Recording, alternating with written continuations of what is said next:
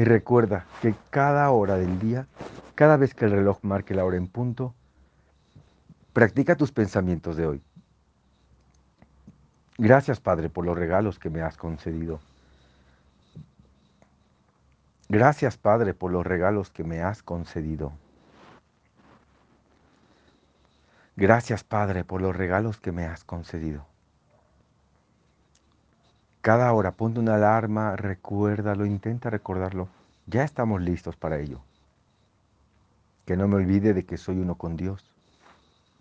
Y a la siguiente hora, que no me olvide de que soy uno con Dios. Y lleva tu mente al recogimiento, que se vuelva receptiva. Que no me olvide de que soy uno con Dios. Y así pasarás durante el día cada hora recordando. Llama a tu maestro. Que tengas una excelente idea de práctica.